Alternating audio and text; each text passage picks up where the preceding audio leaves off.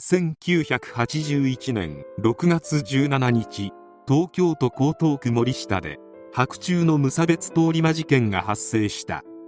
当時29歳で無職の川又軍司が突然持っていたバッグから凶器を取り出し強行に及んだ。川又はまず正面から歩いてきた母子3人に襲いかかり瞬く間に命を奪った。川又はその後も逃げ去ることなく次の獲物へと強靭を向ける。現場付近でその惨劇に驚愕して立ち尽くしていた買い物帰りの女性へと突進し息の根を止めた。さらにちょうどそのタイミングで停留所に停車したバスに走り寄り降りてきた老人の女性に体当たりした上重傷を負わせる。また近くの化粧品店から出てきた女性も負傷させている。この数人を襲った一連の強行は川又がバッグから凶器を取り出してからわずか5分間の出来事であった。瞬く間にこれだけの強行を行った川又は11時40分頃付近を歩いていた当時33歳の女性を人質にして中華料理店に立てこもった。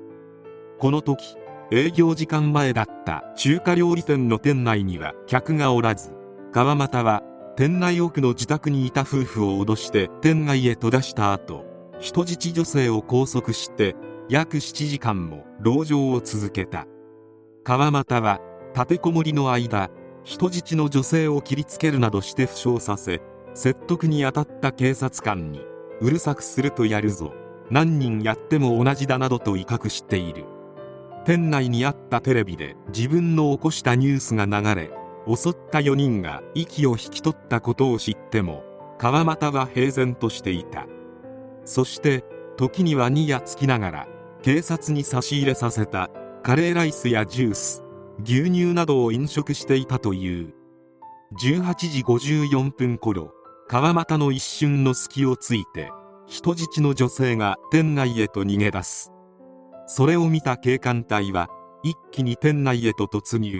川又は凶器を振り回して抵抗するが間もなく取り押さえられて逮捕された。この時川又が連行される様子が詰めかけたテレビ局によって生中継されている。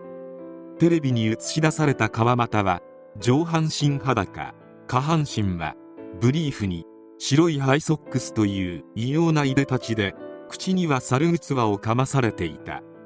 そして鬼のように周囲を睨みつけた表情は人々に強烈なインパクトを残した。川又軍司は深川での通り魔事件を起こす以前からたびたび犯罪を繰り返していた。川又は中学卒業後に築地の寿司店にて住み込みで修行し先輩からも見込みがあると一目置かれる存在であった。しかし後輩として店に入ってきた少年院上がりの少年と反りが合わずいじめられるようになりそれが原因になってこの店を辞めている。その後は都内の寿司店を転々としたが素行が悪くすぐに解雇されることを繰り返した。その間に暴行や恐喝強盗などの事件もたびたび起こし懲役刑や罰金刑を何度も受けている。その後は運送業警備会社寿司店水産会社と職を転々としたがその後も何度も事件を起こして逮捕服役を繰り返している。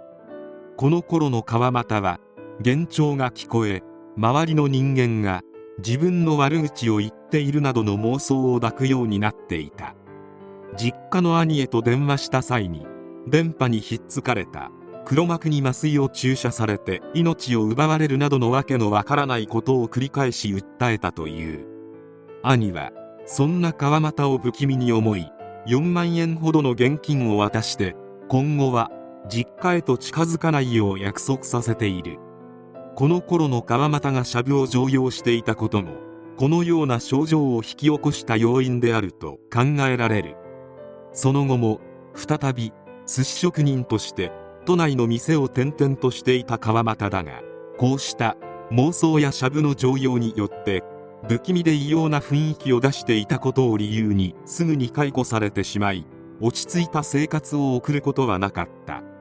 1981年6月にも勤めていた寿司屋を解雇され次の仕事場を探すべく寿司チェーン店の面接を受けている。そして不採用となった直後に深川通り魔事件を起こしたのである。逮捕後の取り調べで川又は寿司店に就職を申し込んだが断られ腹が立って無差別に人を襲った。自分には電波がひっついていてその黒幕を暴くために人質を取って立てこもった。などと犯行動機を語っている。1982年10月22日に開かれた論告休刑公判で検察官は川又に対し無期懲役刑を求刑した。東京地検は論告で犯罪史上稀に見る極悪非道な犯罪で本来ならば死刑が相当であるが川又は異常性格者だったことに加えシャブ使用による幻覚妄想状態で事件当時は理非善悪を判断する能力が低下していた心神耗弱状態だったと指摘。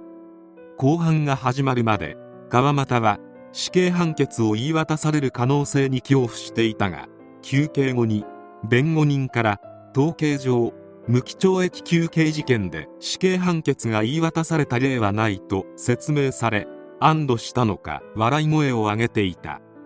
川又は何の罪もない幼児や女性4人の命を奪い3人を負傷させて大切な人生を奪ってしまった。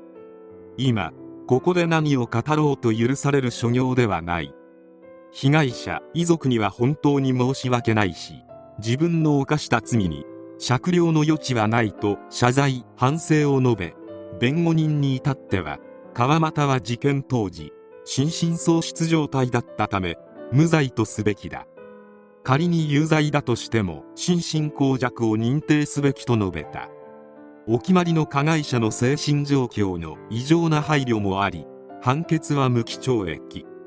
川又は自分は心神喪失だから無罪が相当と判決への不満を述べていたが本来ならば死刑になるべき事件が無期懲役になったのだから被害者遺族への贖罪のためにも刑に服すべきだとの説得により納得したとのこと。その後の川又は仮釈放されたという報道も服役中に死亡したという報道もないため現在も服役中と考えられる。なお事件の最初の被害者長野留美子さんと犯人の川又軍司の間には不思議な因縁関係があったことが判明している。その因縁とは川又の祖父が数十年前にルミ子さんの祖父に命を奪われているというもので川又はこの事実を全く知らなかったという。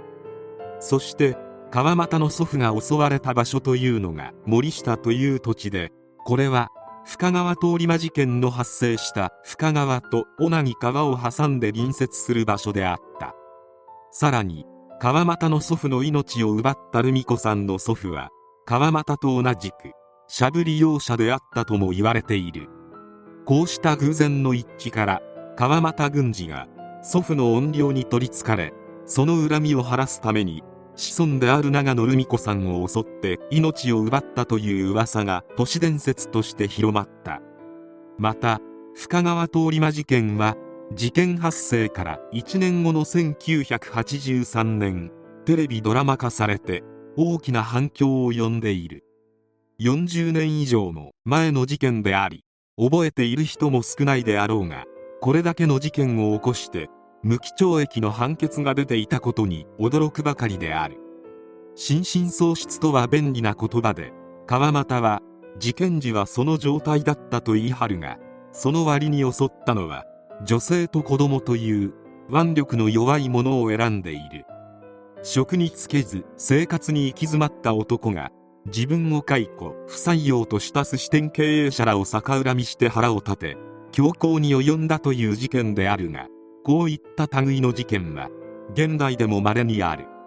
先の見えない不況の最中にいる日本において同様の事件が再度現代でも起きそうだと危惧するのは私だけではないと思う。こんな男に狂気を持っていきなり襲われてはまず助からない。